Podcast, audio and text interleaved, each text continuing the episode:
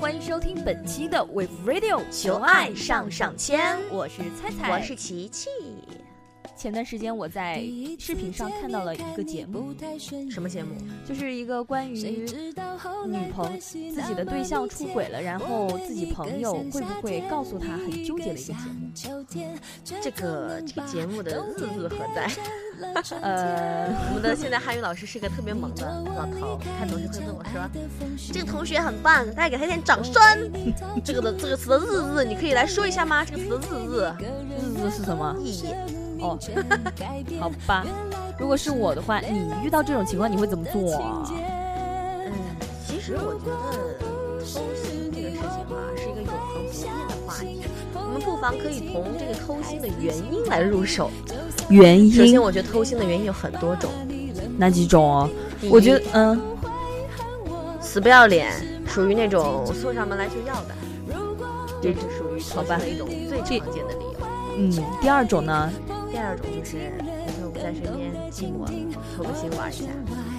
我觉得还有第三种，第三种是，就是男生他想要刺激一点的生活。啊，我觉得追求刺激的男生，嗯，不在少数。嗯，确实超多。嗯，基本上我觉得所有男生都会，呃，有很。超级不喜欢平淡，就是时间久了之后。当然，我觉得男生追求刺激是可以的，你可以追求生活上的刺激、游戏上的刺激，但是你不能追求感情上的刺激。对，在遇到如果说我遇到了我的朋友，他的对象出轨的话，我一定会告诉他。哦，不是，我是会先跟那个他对象说，就是暗示他对象，我已经知道这个事了。嗯，你如果不把他弄，把这个事情给。整好的话，我一定会让你吃不了兜着走。对，我觉得每一个，你看啊，比如说你跟这个人是特别特别好的朋友，你们之间的关系就像亲人一样。嗯，我觉得这个时候其实你跟他是感同身受的一个情况，所以说这个时候。她男朋友背叛她，她男朋友其实也就是说，就是等于在背叛你。对，这个时候你的心情是可想而知的。所以我们宁愿去自己去面对这些东西，也要把这个伤害降到最低。对，首先就先把那女的或者那男的，就是背叛的那一方，就把他弄一弄，撩出来，先给撩出来，先把这件事情让他把它从头到尾解释一遍。对，然后再看情况而言，再来定要不要告诉这个女生。是啊，我觉得首先我觉得。在这个偷吃方面，本来就是你俩不对，是吧？对你俩不对，你俩是，你有本事，你是个男人，你就你就得把这个事儿啊好好交代一下。你要是觉得你自己还还得继续混下去呢，或者你就得在这个感情上做出一个了断。对，如果说那个男生就正好是，嗯，本来就比较花花肠子的话。我还是建议，就马上就告诉你的女性朋友，或者是你的玩得好的男性朋友啊，就是让他尽早的，你可以暗示一下他，让他尽早的和这个男生分开，就说他俩有什么不合适的地方。当然，也不要把这种事情挑明了，我觉得，呃，受伤害的那一方就会受到很大刺激。嗯，其实有没有猜猜？我不知道你有没有碰到过这种情况，就是说你可能早就知道这个朋友。啊，她的男男朋友偷吃了，然后呢，可是呢，你就是怕他受到伤害，然后一直没说，一直没说，然后呢，最后导致，然后你的朋友就知道了，然后他就会来反问你，你为什么当初不告诉我？你你也不是我的好朋友，可是这个时候就会特别委屈，就是说，其实我也是不想伤害你。对啊，所以说这个时候其实还挺纠结的，不管是对于呃当事者双方，还是对于他们的朋友来说，嗯。你看看啊，我我曾经看到过这样一个事例，就是说，啊，这个好朋友她的闺蜜知道她的好朋友的男朋友偷吃了，他们他就组了一个饭局，嗯，就等于是鸿门宴，知道吗？然后然后所有的 所有的人，啊，都就是这个她的好闺蜜先去认识了那个女生。嗯，然后大家可可能，然后他们两个人就开始打做朋友啊，假装是朋友，假装是朋友。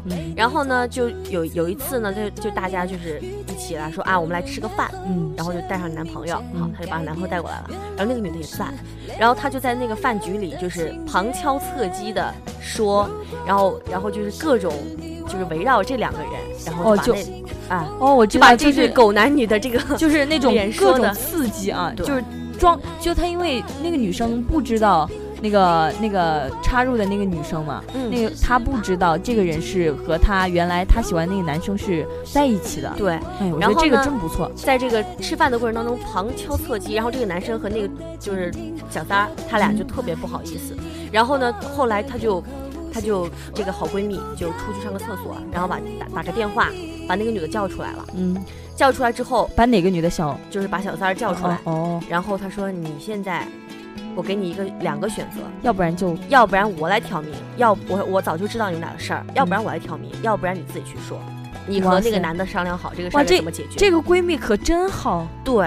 然后这个这个小三她自己本身她也不是很喜欢这个男生，只是说也可能是为了寻求刺激，然后两个人就就因为这个就分手了，然后再也没有联系过。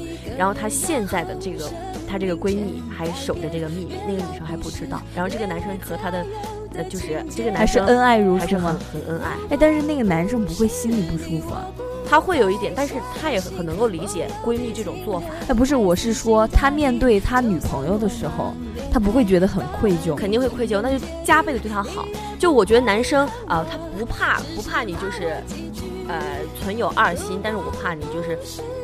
知道知道，一下子就对我不好。对，就是其实，我觉得这个方法还是蛮好的。我觉得这这个闺蜜真不错。我觉得这种事情，嗯，要需要给大家 给你们一个说一个方法。对。然后像有些人就会比较冲动，哎，就直接看见看见那那个那个自己朋友的对象就劈腿了的那个人，他直接上去一顿臭骂，嚯嚯嚯，歘歘歘。然后就事情可能一发不可收拾。对啊。然后。啊，最后呢还落了个不好的名声，就就说什么这么，就是有些人就会说闲话，就说这又不是直接关于你的事儿，你干嘛那么上心？然后你是不是也和那男生怎么怎么样啊？或者干干干干干？但是我觉得说闲话倒不怕，这样你把这个事情全部挑明了，你又没有把握能够把这个事情解决好，嗯，那么我其实我觉得还真的是不合适哈。对对对对，我觉得还是要稍微有一点那个把握和分寸。是的。嗯。不管是怎么样，都要处于在保护自己朋友不受伤害的前提之下。对，首先是要好好的和那个呃劈腿了的那个人或出轨的那个人说说明这件事情。如果说那个男的就是其实还是只是偶尔的一次失误，寻求刺激的话，那就可以稍微原谅他一次嘛。因为感情里面谁不会犯错呀？对呀。但是如果说他是真的不是那么一不是那么一个值得托付的人，他也就不爱你。对，那就趁早和自己的朋友，不是自己趁早和朋友说明，让他赶紧的和这人分开，在一起也不会不会幸福。对。其实我觉得哈，在我看过这么多就是一些身边的朋友啊的感情经历，我觉得有时候有一些小三儿，嗯，挺可怜。但是有一些小三儿还真的就是挺欠的，你知道吗？嗯。就是以破坏别人家庭、破坏别人恋情为，就是说为乐趣，故意这样。对，有些人还真的就是欠的。我觉得这种人他是怎么想的？其实，你是有认识？没没没没，我我我看过，就是看过一些就比较奇葩的，就是小三儿的事迹。哇！哎，特别光明正大的，然后找到家里来说什么，我就是跟他在一起的，怎么的？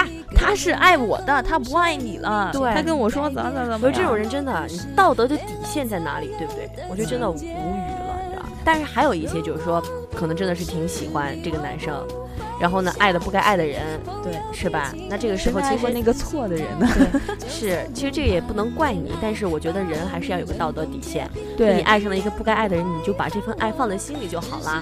是的，然后作为嗯一个好闺蜜的好朋友的话，有时候嗯就算是发现了这种类似的不怎么光明的事情，嗯也一定要说。在处于保护自己朋友的立场上面，也同样不要伤害到自己，因为这个时候很可能会出现一些可能会出现过激的行为啊。是的，嗯，但是无论如何，一段感情还是希望大家能够自始至终的好好的珍惜和保护你的对象，嗯，不要做不要做出一些伤害对方的事情。对，其实我觉得感情里面不光说你不懂浪漫也好啊，你不会做一些小技小细。你不会做一些小细节、小惊喜也好啊，这都不是你的这个借口，嗯，过错或者是借口。我觉得你应该把心思更多的放在陪伴上，对，而不是说，哎呀，我跟这个人在一起那么久了，有什么没什么好新鲜的，出去偷个吃，也这边也不放着，哎，家里红旗不倒，外边彩旗飘飘，我觉得这种人真的是不行。嗯，因为我发现往往是这种人的话，他就会希望对方对自己好，但是你凭什么对让对方对你好？你想让对方给你做到什么，你就必须得自己先做，要不然你根本就没有那个资格。我觉得感情里面就是相互扶持、相互奉献，嗯，就是的，不是说奉献的，不是说奉献的越多的那个人就越受伤啊，并不是。我觉得相反，你奉献的越多，你得到的爱也就越多。嗯，希望大家都能够遇到一个对的人，然后好好的珍惜一段感情，然后做一个好闺蜜嘛，中国好闺蜜，嗯。对，然后在感情里不要当一只猫。是的，好啦，祝大家每天都能够幸福快乐的，开开心心的。是，今天的节目在这里呢，就要和大家说声再见了。我们下期节目不见不散。我是菜菜，我是琪琪，拜拜，拜拜。